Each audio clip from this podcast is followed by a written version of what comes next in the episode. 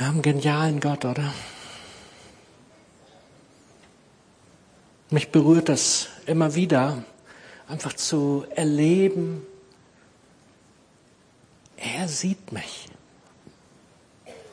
Egal wie, er hat mich nicht aus dem Blick verloren.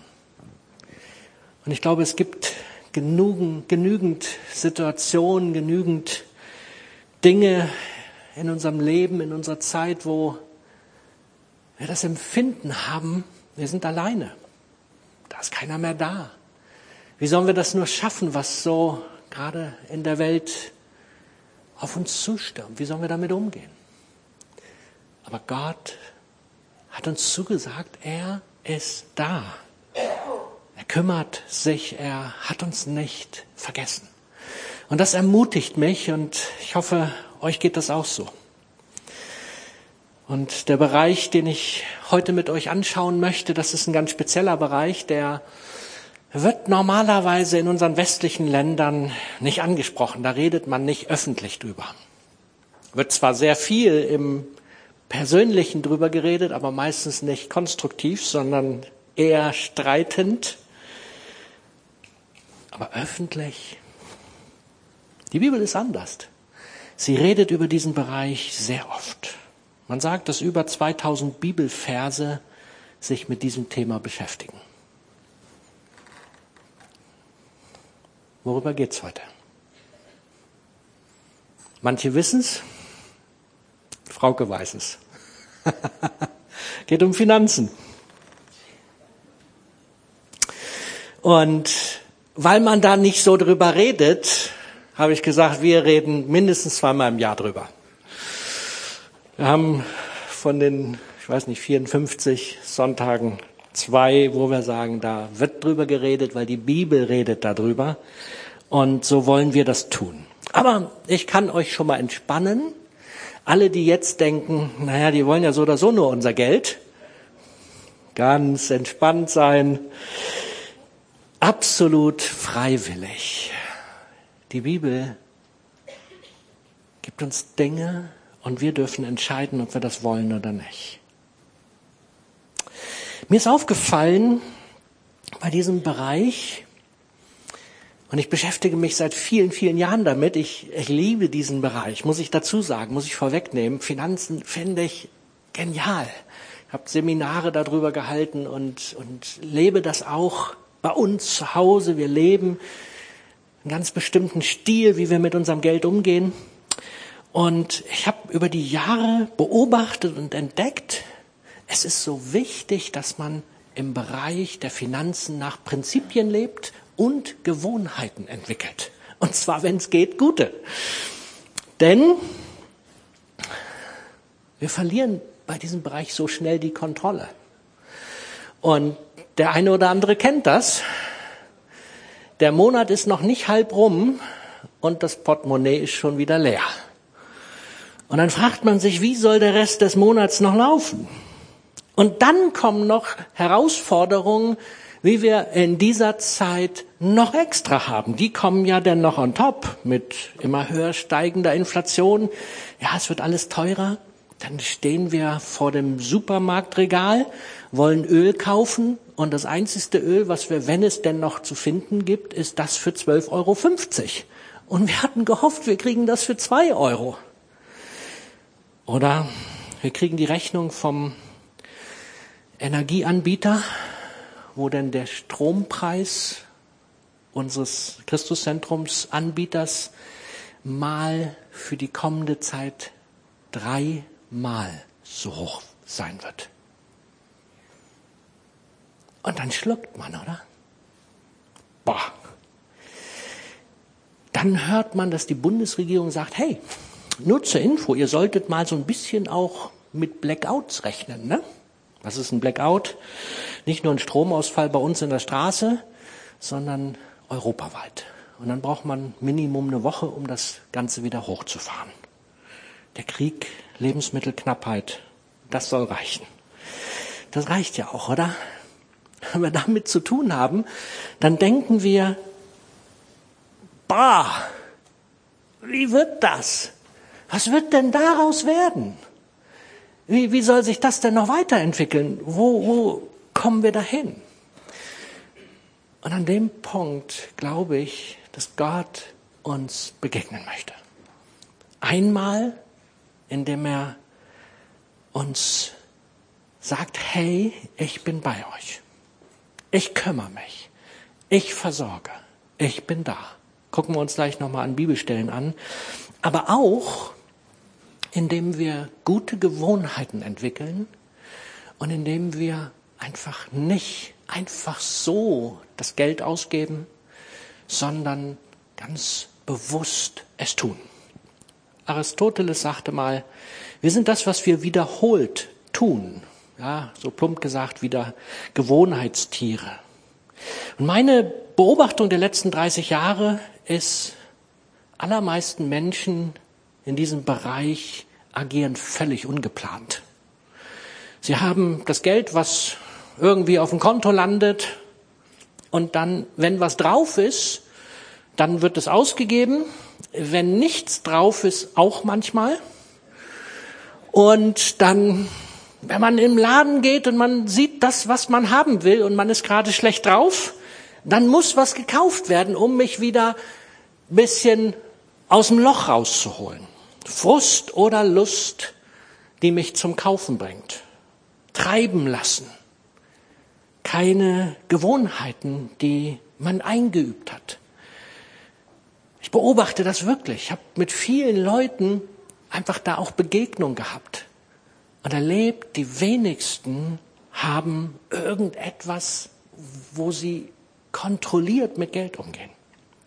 Manche brauchen das vielleicht auch nicht, die haben mehr als genug. Und die, die zu wenig haben, die wissen nicht, wie sie das noch sortieren sollen.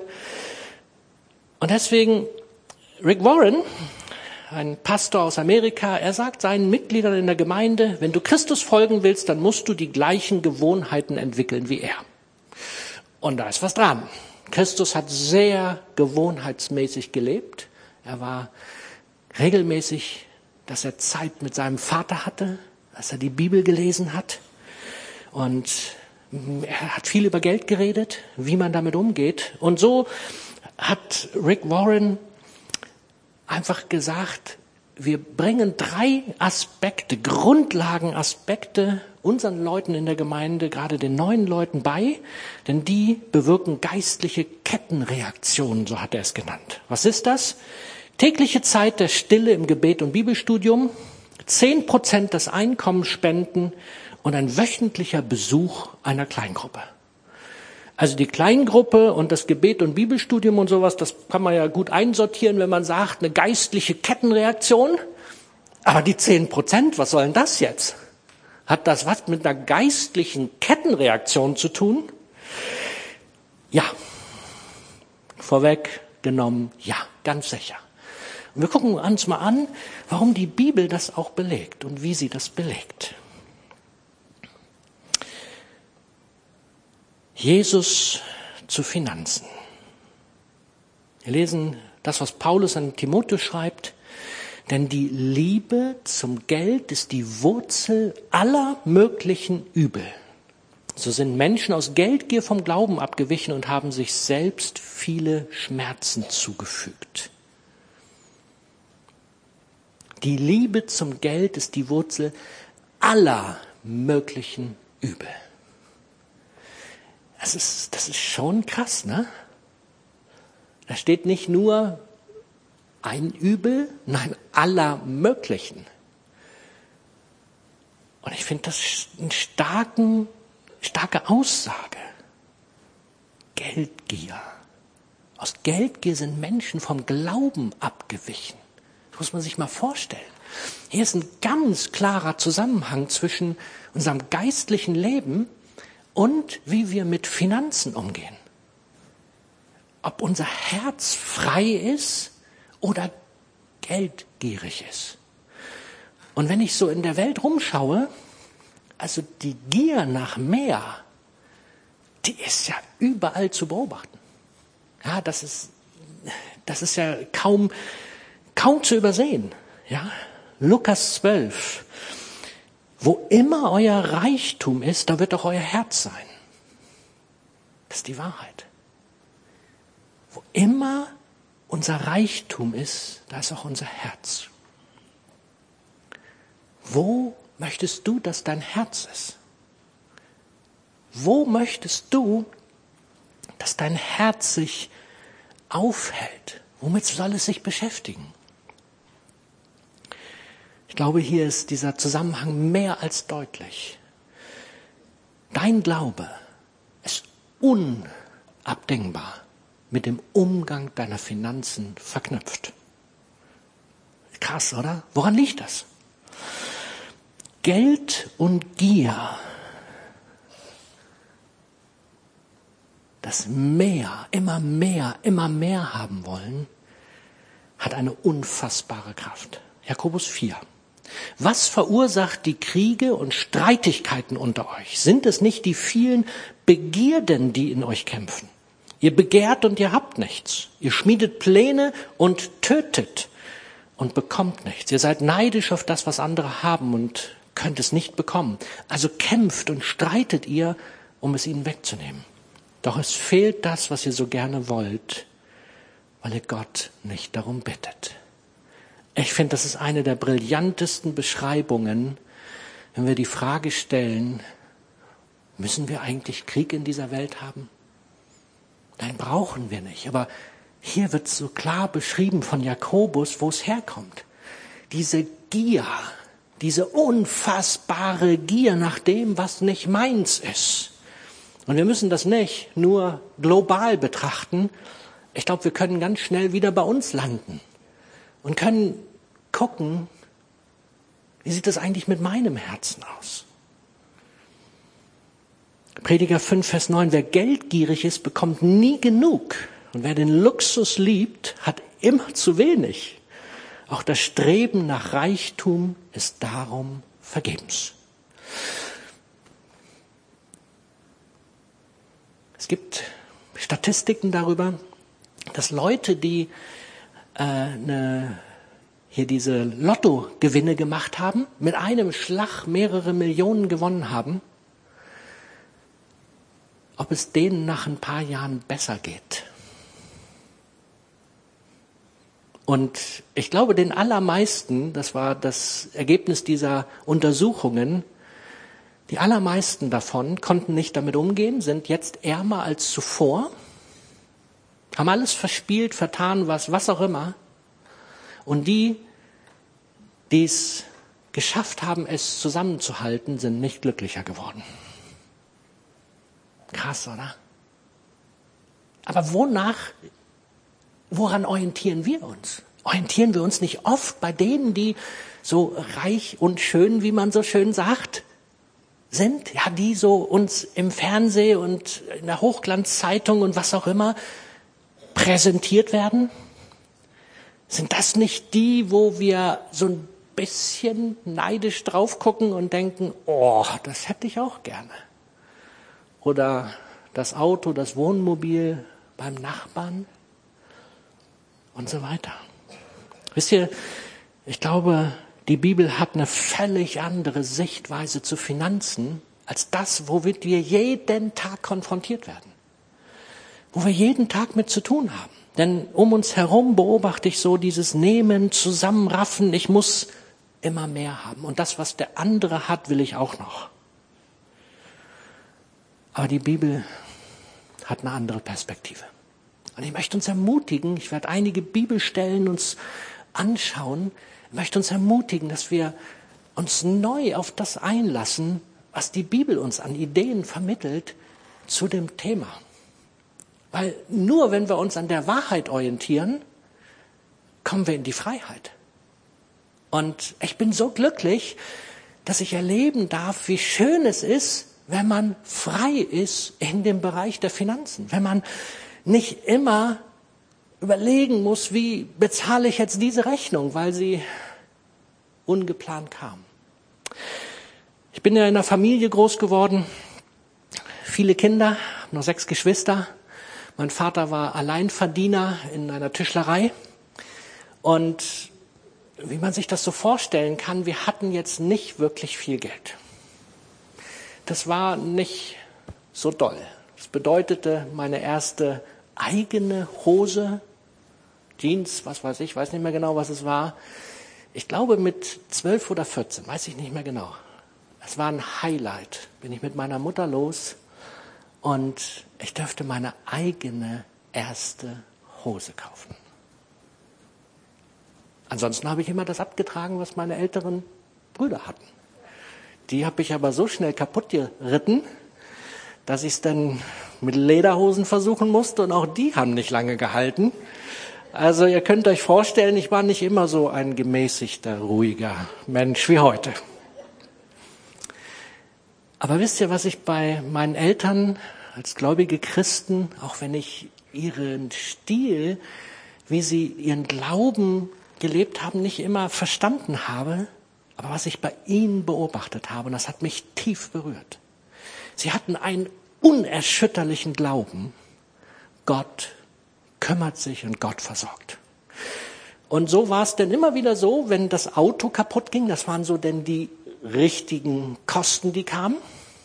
Ja, dann war der Motor kaputt oder was auch immer. Ja, auf dem Konto lag kein Geld dafür. Das war schon längst für die normalen Aktivitäten des Lebens bei neunköpfiger Familie verbraten. Was machten sie? Sie setzten sich hin und sagten, Herr, du hast gesagt, und wir vertrauen dir jetzt, dass du dich kümmerst. Wir brauchen das Geld für diesen Motor, für das neue Auto oder was es auch immer war. Und ob ihr es glaubt oder nicht, es hat nicht ein einziges Mal in meinem ganzen Leben gegeben, wo Gott nicht treu war. Immer. Egal woher. Immer hat Gott bezahlt. Und das ist das, was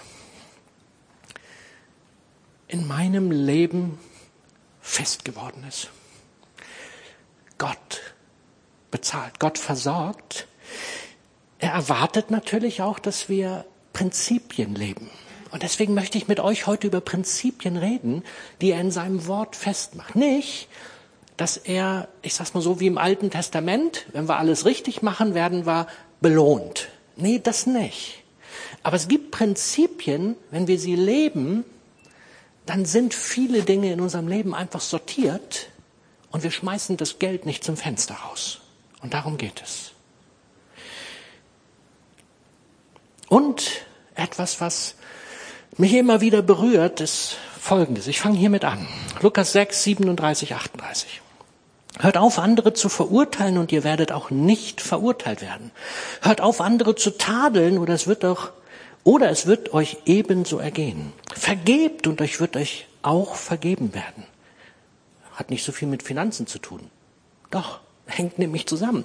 Denn im nächsten Vers gebt und ihr werdet bekommen. Was ihr verschenkt, wird anständig, ja großzügig bemessen, mit beträchtlicher Zugabe zu euch zurückfließen. Nach dem Maß, mit dem ihr gebt, werdet ihr zurückbekommen. Andere Stellen sagen ein überfließendes Maß. Ja, also andere Übersetzung.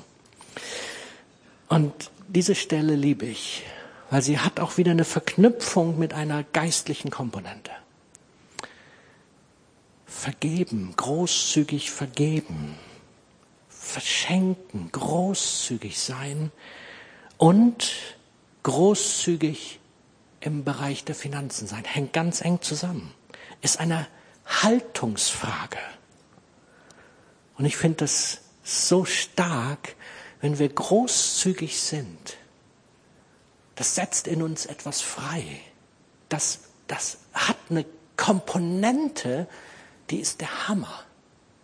Und im Vorfeld kamen wir darüber ins Gespräch und die Heike hat gesagt, ich habe da was in meinem Leben, das mag ich erzählen. Komm, Heike, erzähl uns, wie ihr das lebt. Und das hat mich berührt und ich glaube, euch berührt es auch. Definitiv. Ja, der Vers eben, das war richtig gut, hat mich jetzt auch noch mal sehr bewegt.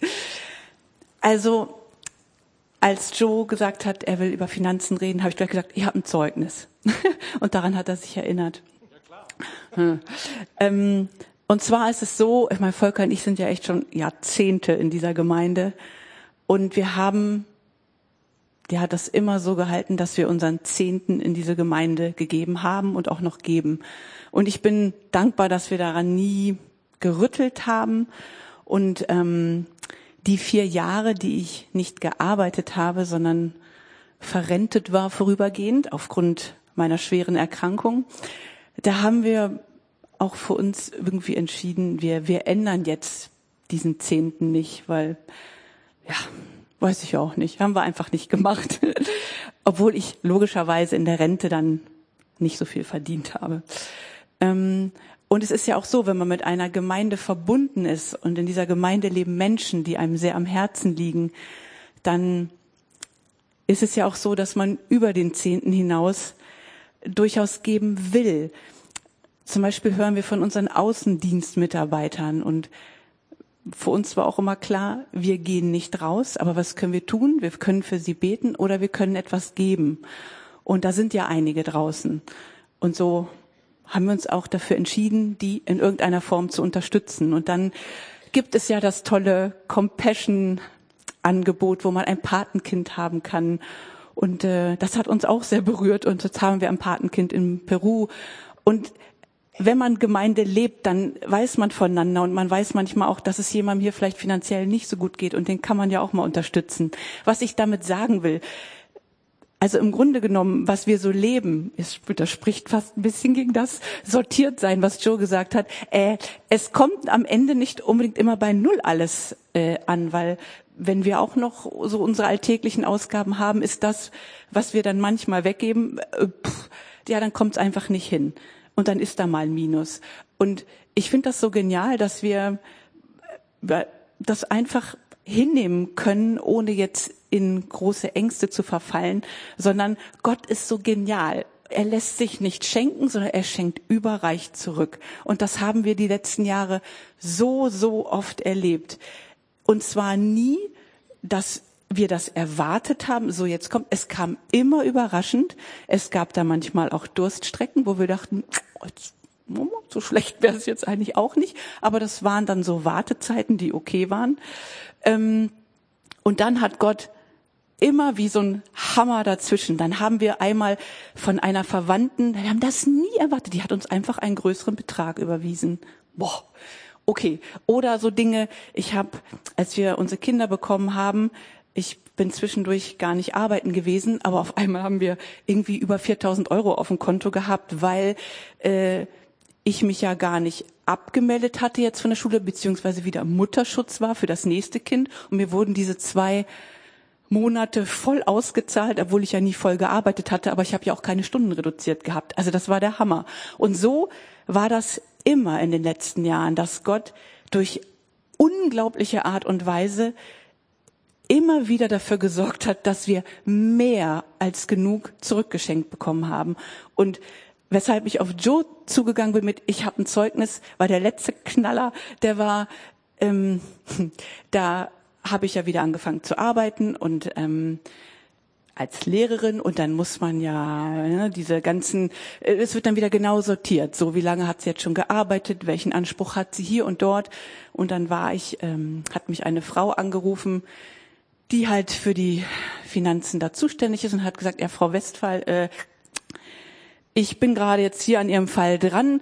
Äh, was arbeitet denn Ihr Mann? Ist er im öffentlichen Dienst? Und ich dachte so, was soll das denn jetzt? Also geht hier doch um meine Finanzen, nicht um die meines Mannes. Ich so, ja, der ist im öffentlichen Dienst. Ja, das ist ja damals eine Umstellung gewesen äh, von den Tarifen und ähm, jetzt kenne ich mich wieder nicht aus mit den Begriffen auf ÖVED, Volker weiß das besser, keine Ahnung. Und sie meinte, und damit ist automatisch Ortszuschlag und Familienzuschlag weggefallen. Ich sehe hier in Ihren Akten, äh, Sie haben das dafür aber nicht bekommen. Ich so, ja, das wusste ich gar nicht. Und sie, ja, darauf hat man aber Anspruch. Ich so, gut. Sie so, ja, dann werden wir in Zukunft dafür sorgen, dass Sie das jetzt bekommen, weil Ihr Mann kann das nicht bekommen. Ich so, ja, gerne, natürlich, nehme ich. Und, meinte sie, ähm, ja, also für die ganzen Jahre kann ich das jetzt nicht äh, irgendwie zurückerstatten, aber für drei Jahre, also das können wir zurückfordern. Das kann ja nicht sein. Ich so, okay, die Frau hat das alles für mich geregelt. Ich konnte nur nicken und sagen, ja, mh, machen Sie, ja, mh, gut. Äh, sie hat das in die Wege geleitet und dann habe ich einen Brief bekommen und dachte, wow, 11.000 Euro, die uns irgendwie noch zustand. Gut, das war jetzt brutto. Äh, aber da kam noch gut was bei rum, wo ich einfach gedacht habe, Gott, du überrascht uns immer wieder. Und du bist so gut. Du lässt dir nicht schenken, sondern dein Prinzip ist dann wirklich, es überreich zurückzuschenken. Hammer, oder?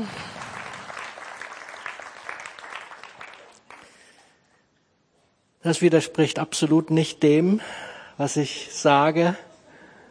Und doch habe ich auch eine weitere Facette, die ich dann gleich nochmal angehen werde. Aber großzügig sein bewirkt etwas. Das ist Fakt. Und was es noch bewirkt, und das entdecken die Forscher auch, Großzügigkeit macht glücklicher. Das ist wissenschaftlich erforscht. Hat die Universität Lübeck hat das erforscht. Generöses Verhalten und Glücksgefühle sind in unserem Gehirn miteinander verknüpft. Forscher der Uni Lübeck, Zürich, Feinberg School of Medicine in Chicago findet heraus, dass generöses Verhalten und Glücksgefühle in unserem Gehirn miteinander verknüpft sind.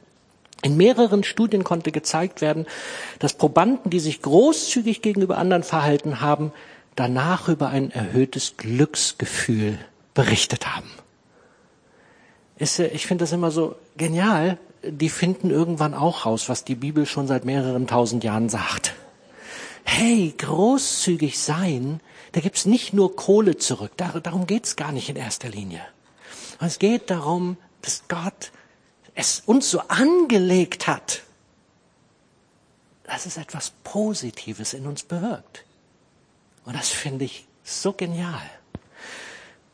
Und deswegen mag uns Mut machen. Dass wir anfangen, die Prinzipien, die ich gleich mal im Schnellverfahren durchgehe, die Prinzipien Gottes, dass wir sie einfach anfangen zu leben.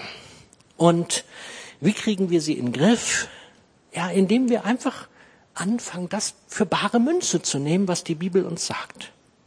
Fangen wir mal an. Sorgen ist unnötig denn Gott versorgt. Lukas 12.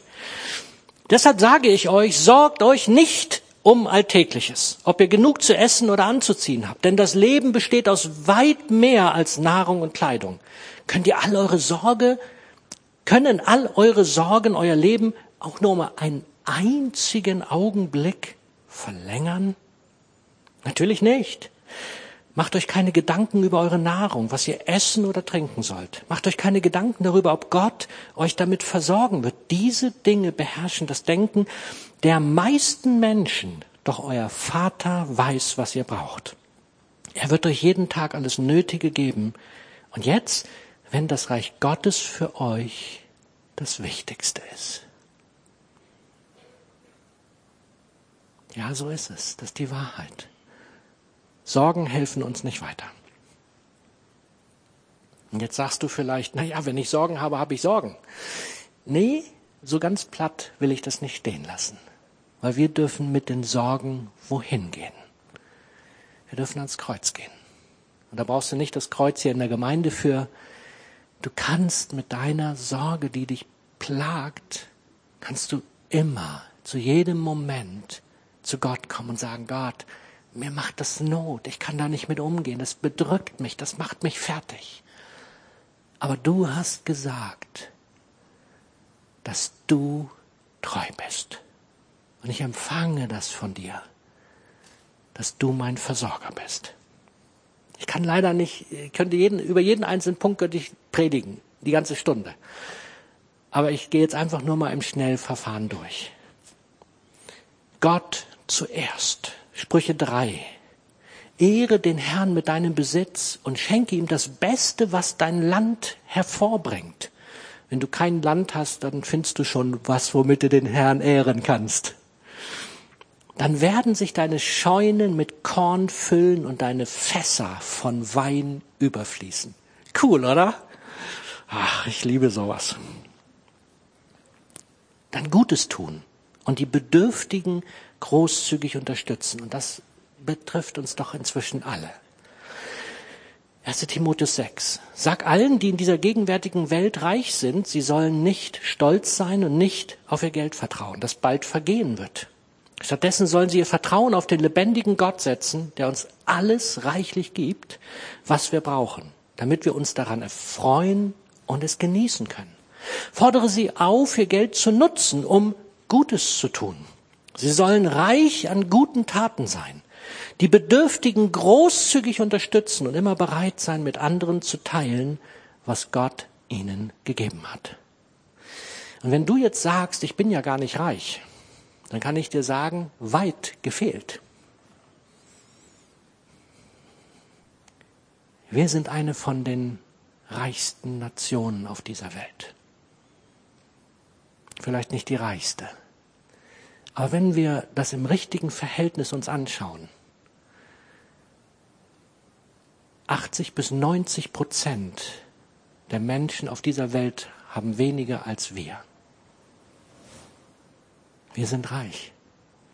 Auch wenn es hier natürlich noch Unterschiede gibt. Das, was Gott uns anvertraut hat, den Reichtum, lass, lass es uns gut verwalten. 1. Petrus 4, Vers 10. Jeder soll den anderen mit der Gabe dienen, die er von Gott bekommen hat. Wenn ihr das tut, erweist ihr euch als gute Verwalter der Gnade, die Gott uns in so vielfältiger Weise schenkt.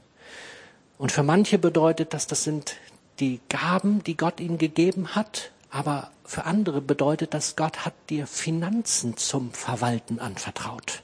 Verwalte sie gut und sei großzügig. Etwas, was auch die Bibel ganz klar immer und immer wieder sagt, sind die folgenden Punkte die Versorgung der Personen sicherstellen, die im Reich Gottes dienen. Galater 6. Wenn ihr Lehrer habt, die euch das Wort Gottes lehren, dann sollt ihr sie darin unterstützen, indem ihr sie bezahlt. 1. Korinther 9. Wisst ihr denn nicht, dass diejenigen, die im Tempel dienen, sich von den Speisen ernähren, die als Opfergaben zum Tempel gebracht werden? Und auch die, die am Altar Dienst tun, erhalten Anteil an den Opfern. Ebenso hat der Herr angeordnet, dass diejenigen, die die gute Botschaft verkünden, von denen unterstützt werden sollen, die davon Nutzen haben. Einfach ein simples Prinzip. Von Anfang an war das so. Damals war es noch zur Zeit des Tempels, dass der Zehnte, die Erstlingsgaben, die Opfer in den Tempel gebracht werden und dass dann die, die gedient haben, weil die konnten ja nicht den Acker bebauen oder Viehzucht betreiben, die haben denn das zu essen gekriegt. Ganz simples Prinzip. Und es wurde in den Vorratshäusern gelagert im Tempel. Im Tempel gab es Vorratshäuser.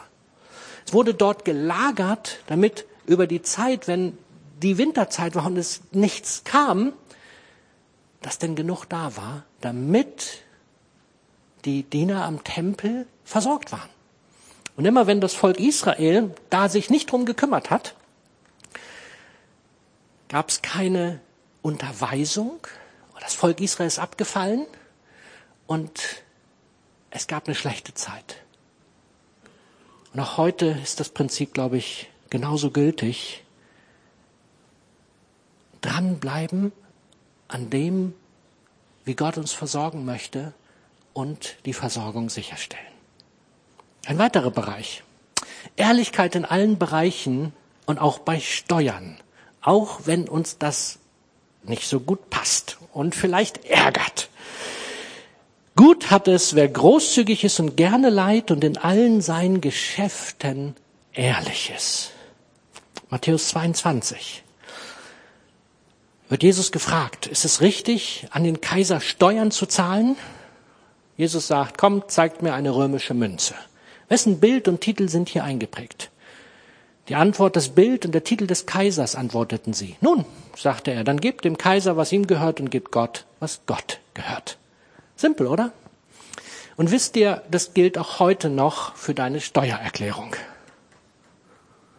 Es ist immer wieder spannend. Wir haben bei der Steuererklärung doch ein bisschen Spielraum. Wie nutzen wir diesen Spielraum? Hoffentlich nicht, um die eine oder andere Mark, wollte ich gerade sagen, den einen oder anderen Euro wegfallen zu lassen. Das ist nicht Gottes Idee. Habgier. Ihr könnt sicher sein, dass kein unzüchtiger, unreiner oder habgieriger Mensch jedes Reich, das Christus und Gott gehört, miterben wird. Denn ein Habgieriger ist nur ein Götzendiener, der weltliche Dinge anbetet. Wow, krass, oder? Habgier ist Götzendienst. Und wie schnell ist man in diesem habgierigen Verhalten gelangt? Mehr, mehr, mehr. Aber Habgier ist nicht Gottes Idee. Gott versorgt. Und doch sagt sogar die Bibel, wir sollen Vorsorge treiben. Wir sollen nicht einfach nur in der Welt drauf losleben. Sprüche 10. Klug ist, wer im Sommer einen Vorrat anlegt, wer dagegen die Erntezeit verschläft, bringt sich zurecht in Verruf. Haben wir ein bisschen Vorsorge, die wir betrieben haben? Legen wir Geld zurück? Ich habe ganz oft erlebt in Beratung, Finanzberatung, dass Leute, die sehr viel verdient haben, ja, sie hatten ja immer was auf dem Konto. Aber sie sind gar nicht auf die Idee gekommen, Geld zurückzulegen, um einfach mal etwas zu haben, wenn mal eine größere, größere Finanzen benötigt werden. Oder, dass Gott zu ihnen reden kann und sagen kann, hey, ich möchte, dass du was gibst. Die und die Situation, dein Geld gehört so oder so mir. Ich möchte, dass du das und das davon begleichst. Ich mag uns ermutigen, lasst uns doch ein bisschen Vorsorge betreiben. Ganz positiv. Und ein kurzer Gedanke dazu, durch den Krieg und diese ganzen weltwirtschaftlichen Verwerfungen haben wir ja gemerkt, dass manche Dinge schon gar nicht mehr in den Läden da sind. Damit will ich uns keine Angst machen, absolut nicht. Aber ich will uns mal auf etwas hinweisen.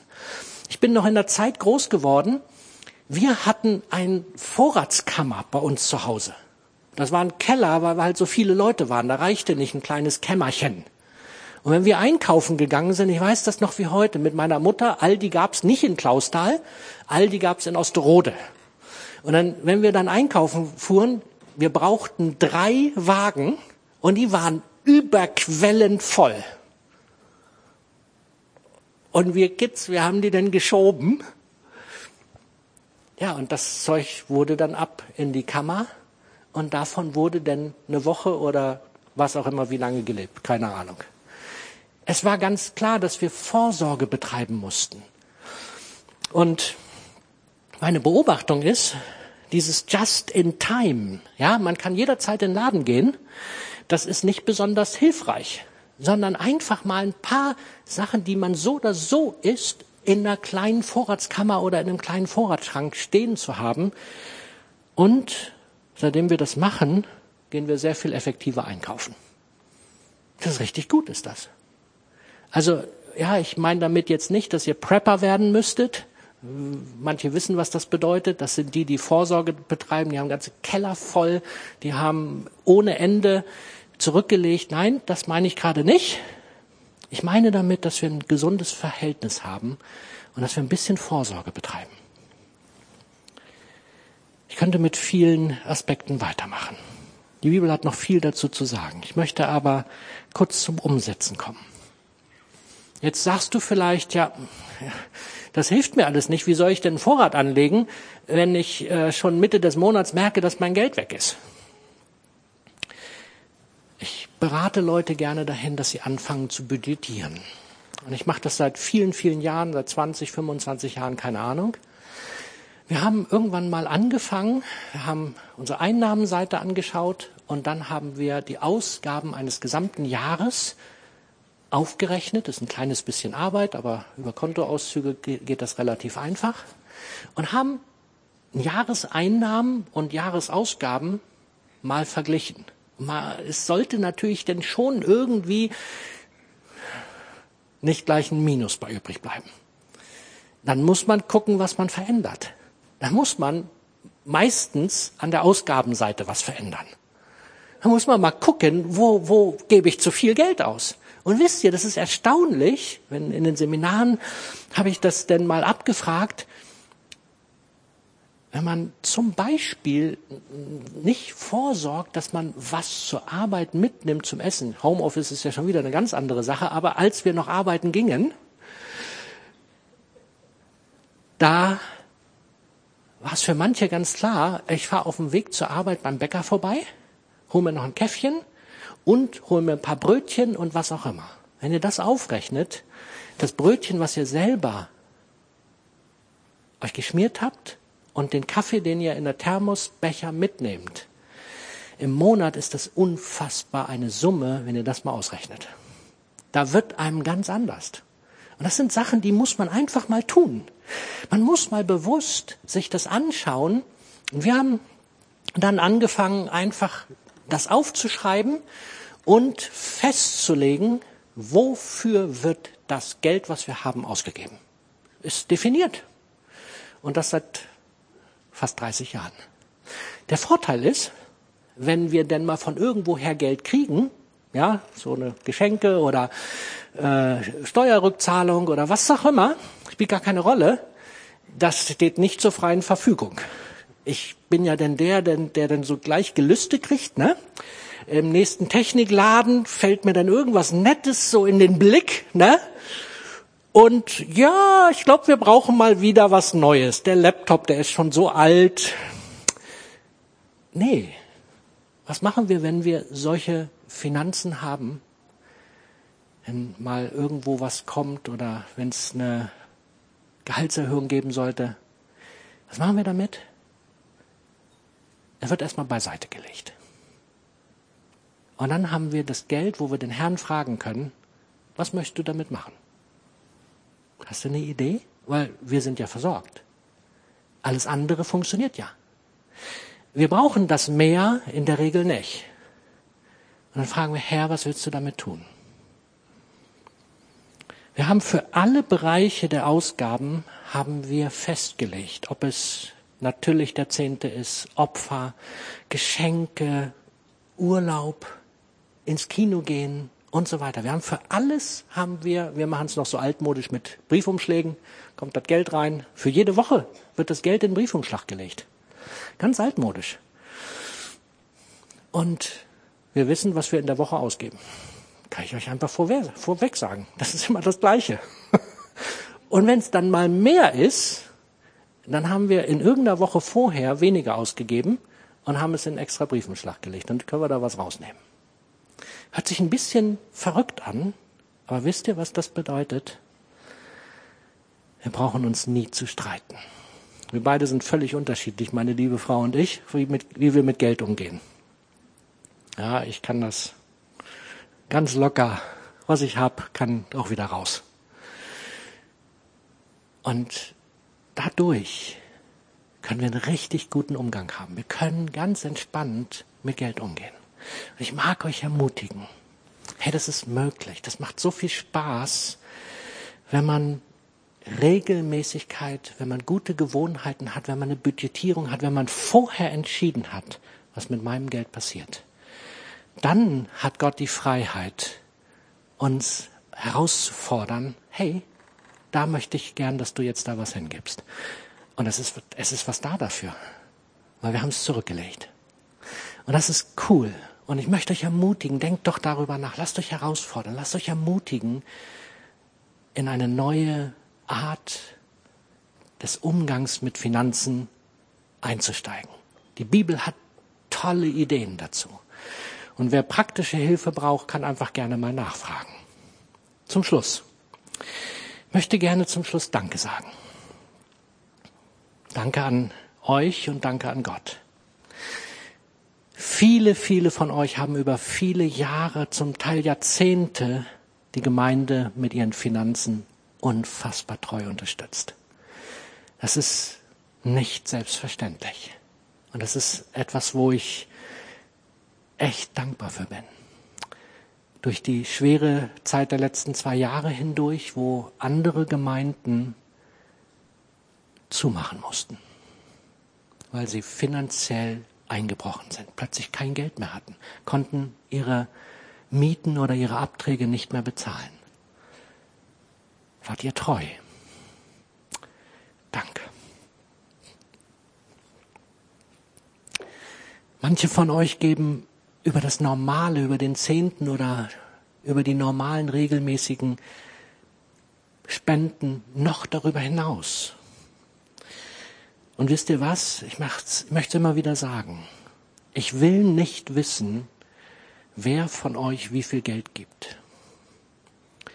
Ich bitte meine Frau sehr wohl, dass sie mir sagt, was auf dem Konto passiert. Das ist gut zu wissen. Ich freue mich auch darüber, wenn ich höre, es ist wieder eine größere Spende eingegangen, aber ich will nicht wissen von wem. Wisst ihr, so kann ich euch allen einfach völlig entspannt begegnen, weil ich weiß nicht, wer was gibt. Ob ihr überhaupt was gebt, ob ihr im Übermaß gebt, keine Ahnung. Ich will es auch gar nicht wissen.